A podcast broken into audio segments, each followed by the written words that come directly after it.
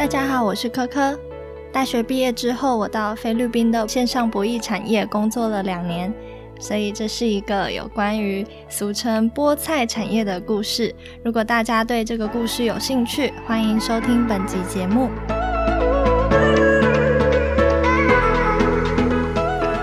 Hello，大家好，欢迎收听《人生好难》，难是东南亚的难。我是今天的主持人陈尚茂。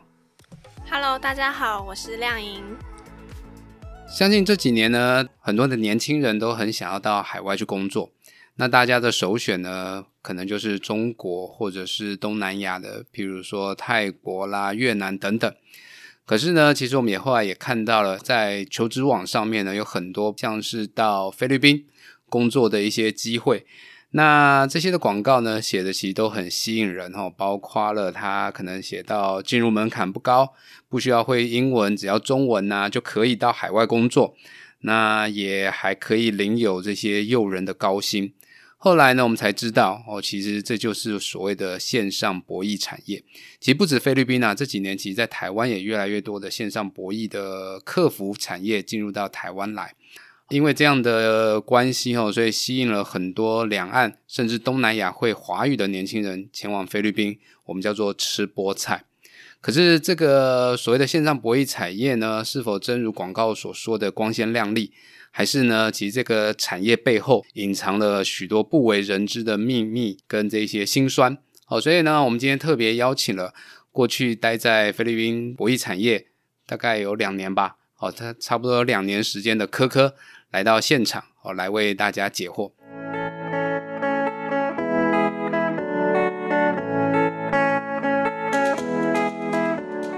那我们先请科科自我介绍一下。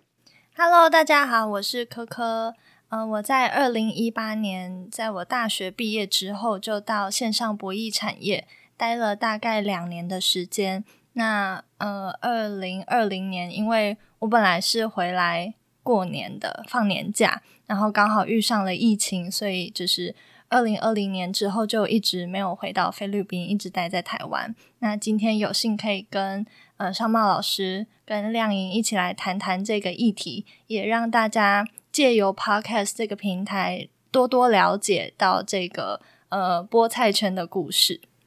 对，其实。科科是我的大学同学，是的，没错。对，我们就是差不多时间毕业之后，那你记还记得你那时候毕业是怎么接触到这份工作？公司是不是就是只是在一零四啊，或是一一这种一般的求职平台上面张贴征才讯息呢？嗯，其实我那时候确实就是在一零四找到这个工作，然后会找这个方面的工作。是你还记不记得我们大学的时候修了一门课，就是叫呃博弈概论？有有有，对对对，蒋老师的课，对，那是蒋月荣老师的课。那这个老师他之前就是待在实体的赌场 casino，在澳洲那边，所以我们就是上了这一门课之后，我就觉得，嗯，这个产业应该是可以。发展的正在发展中的一个产业，刚好那个时候台湾有很多就是博弈相关的一些公投嘛，所以我就觉得哦，好像可以到这个产业去闯闯看。然后在找工作的时候，我就有特别留意这一方面的讯息，然后也很幸运，就是非常快速的找到了一个在菲律宾的线上博弈产业的工作。那其实线上跟实体是不太一样的，就是是我到那边之后才知道的。那到现在，博弈产业其实，在台湾还是不合法的。对，没错。面对台湾这种就是比较禁忌，大家比较不太会去讨论的这种行业来说，你去菲律宾之前会不会有一些担忧，或是甚至家人有没有阻止你去过呢？其实都有，就是一定会有。如果你们没有的话，那你们就是有点异于常人，就是。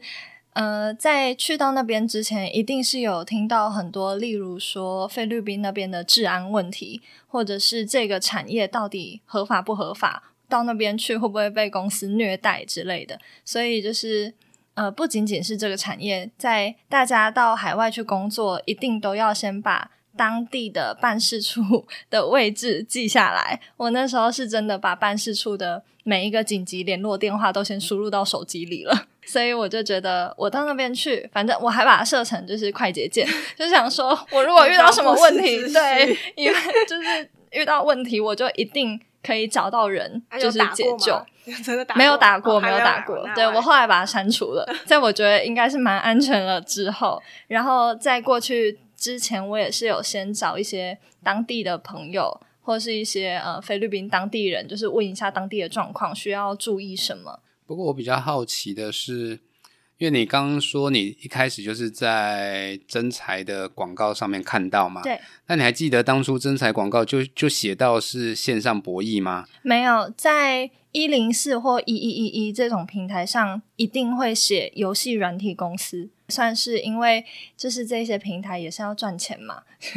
但是他们也是要遵守台湾的法规，所以其实他们也都知道我们这些产业是在干嘛的。但是就是他们的业务在跟公司洽谈的时候，就会帮你包装一下，你甚至不需要自己去包装，他的业务会帮你包装好。所以你那时候看到的时候，你就知道这是要去菲律宾做线上博弈的客服的产业之类的。对我那时候，因为我自己查过比较多资料，然后其实，在台湾很多职缺也是一看你看工作内容就知道差不多就是博弈产业的工作，所以看多了，差不多看到你就知道哦，这一定是线上博弈产业。那其实你刚刚也有提到，就是说你要去之前，其实心里当然会有一些些的担忧对，哦，或者是家人啊、朋嗯友，我相信很多。那到底是什么原因让你义无反顾的决定要到菲律宾去吃菠菜呢？嗯，最主要的原因就是我刚刚提到的，我觉得这个产业有发展性。然后我觉得正在发展中的产业一定都会有风险，就是因为那些风险才是我的出现的机会。因为有那些风险的存在，我才能成为，就是把它变成一个契机的一个人。这样，那今年我们看到很多关于线上博弈的海外征才广告，嗯，这些是算中资吧？中资企业为什么会想要找台湾人去当地菲律宾工作，或是你觉得台湾人有怎么样的特质是公司所需要的？其实，在那边，呃，大部分大概百分之七十八十都是中资，没错。然后其他也有呃台湾的老板在那边开公司。就是如果是中资找台湾人，最主要的原因一定是分散风险，因为在那边工作的大陆人，就是其实他们还是违法的。就算在菲律宾当地是合法的，但是对于中国的法律来说，他们法律是不限地域的。就是你是我们大中国的人，你在其他地方，你还是得遵守我们大中国的法律。那台湾也是这样子吗？台湾没有，台湾就是你在那边，那边是合法的，你就没事，哦只要你不要在台湾做都没事。对，所以这也是跟法律有一点点相关。所以，嗯、他们的就是公安如果去那边就是抓人啊什么的，为了分散风险，他也只能抓他们自己国家的人嘛。所以这样一家公司的那种 风险性就会相对较低，才不会就是一家公司被公安发现之后，然后可能就是全部都全军覆没这样子。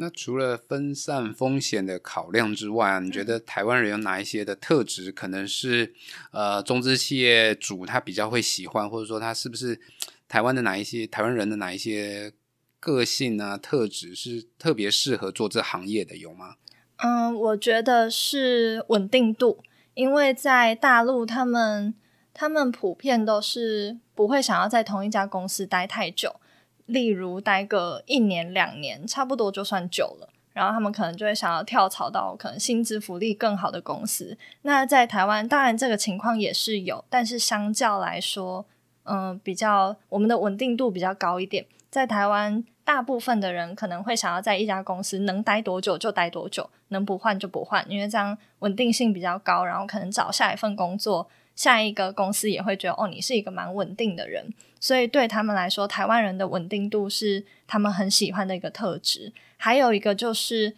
嗯、去到那边的中国人普遍教育程度是比较低的，大概有百分之五十以上吧，都是连大学都没有念过就去的，然后可能连很简单的英文 one two three 这些他们都不会讲。但是台湾的基本教育的水准是比较高的，就算去到那边做一样的职位，台湾人也都是大学毕业，或是呃高中高职也是都有读过，然后我们的英文程度也是比他们高蛮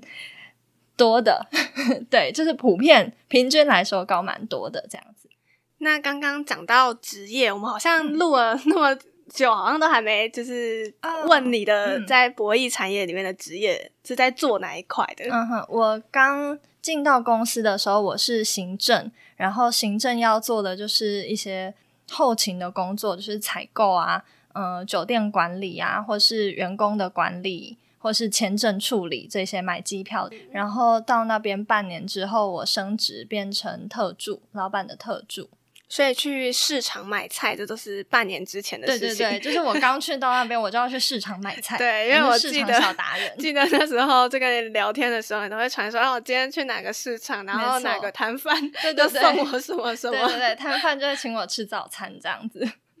那除了台湾人之外啊，我其实我最近这几年也看到有很多在 Facebook 啊，有看到一些的征才，它好像是针对于东南亚的华人、嗯，对。哦，所以我不知道在你们公司里面是不是也有找一些来自于东南亚可是会华语的嗯，这些人前去工作。其实很多，不止我们公司，其他公司也都是这样。像我们公司大概有七八个不同国籍的人，分别都来自马来西亚、印尼啊，然后泰国啊、越南都有。然后他们的共同点就是每一个人一定都要会说中文，因为在那边线上博弈产业的主要客群是中国人。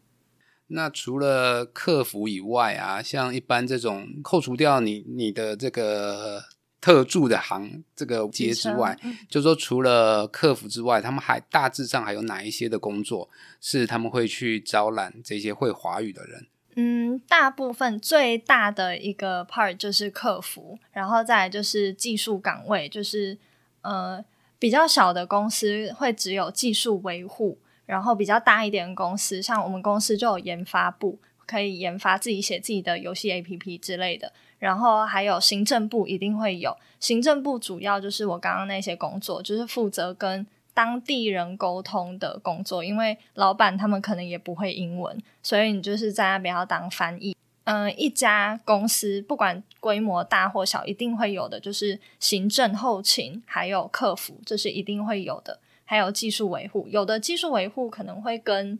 财务或是会计并入嗯、客服的工作里。对，就是有的还是会叫他是客服，只是会把你的工作范围分得很细这样子。然后大一点的公司就会有呃财务可能就会分什么出纳啊，然后把会计跟出纳分开之类的，然后还会有一些成本管理、风险控制，这些都是常有的工作。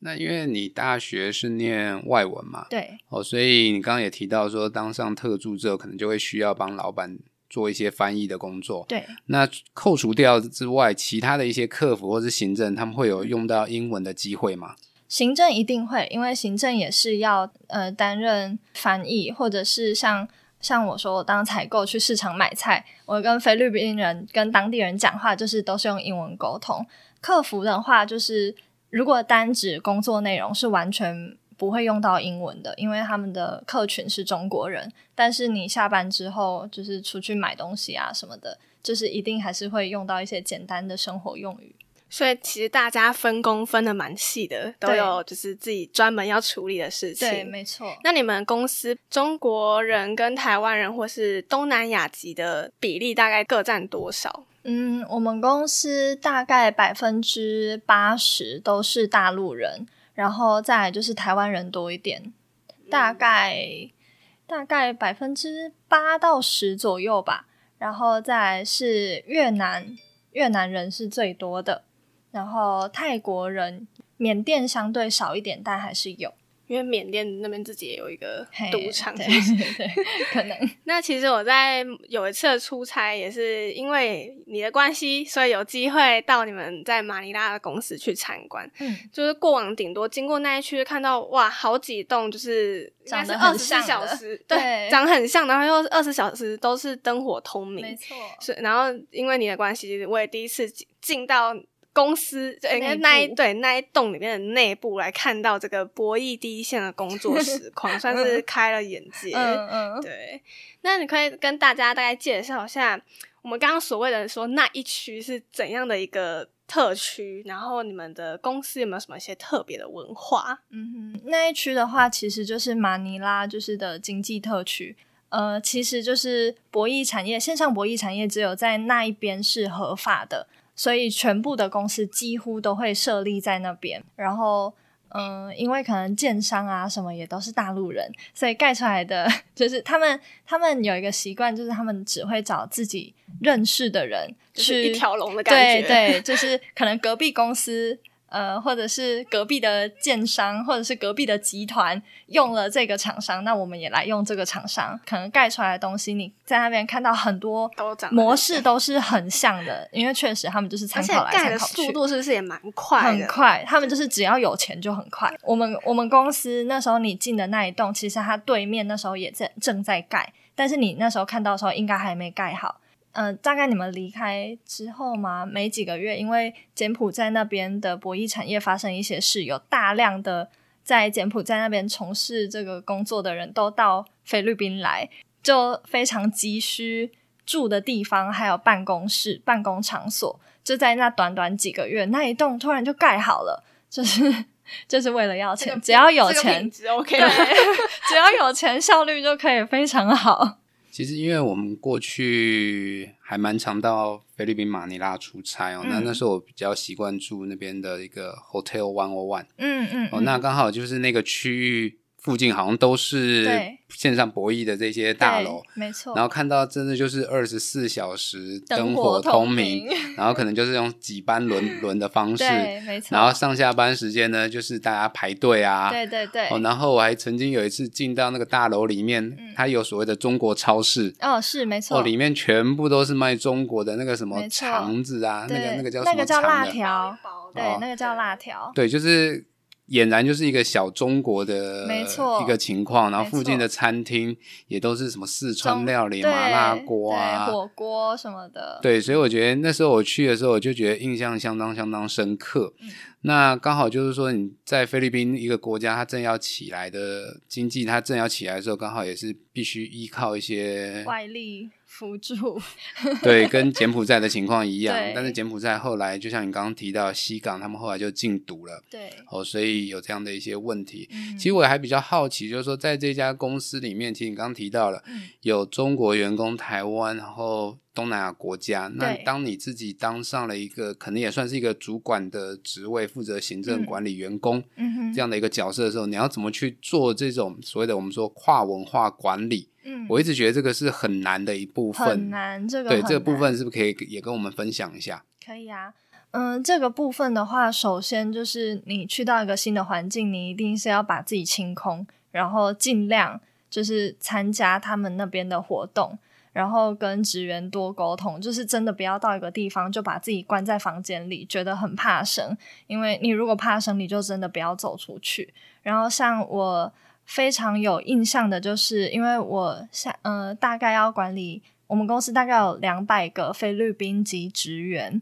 然后呃当初我要管理这两百个菲律宾籍职员的时候，其实有吃了一点苦头，因为我觉得他们他们受到的教育其实是很美式的教育。然后我就很自然而然的觉得，那他们的思想跟他们的呃行为模式应该也都就是差不多，跟台湾差不多吧，就是比较西方式这样子。是然后呃，像我要分配工作给他们的时候，我可能就会把工作的一些，譬如说有五项工作，我把这五项工作就是列出来，然后给五个人，我就叫他们说，哎，那你们自己去瞧。就是看你们看你们的工作时间，就是因为有的人可能要接小孩啊，有的人可能比较缺钱，就是比较比较不在意时间。那每个人都有自己的考量点的时候，我就让让他们自己去安排。我觉得这是给他们最大的自由度。完全不行。对，真的完全不行。我后来觉得，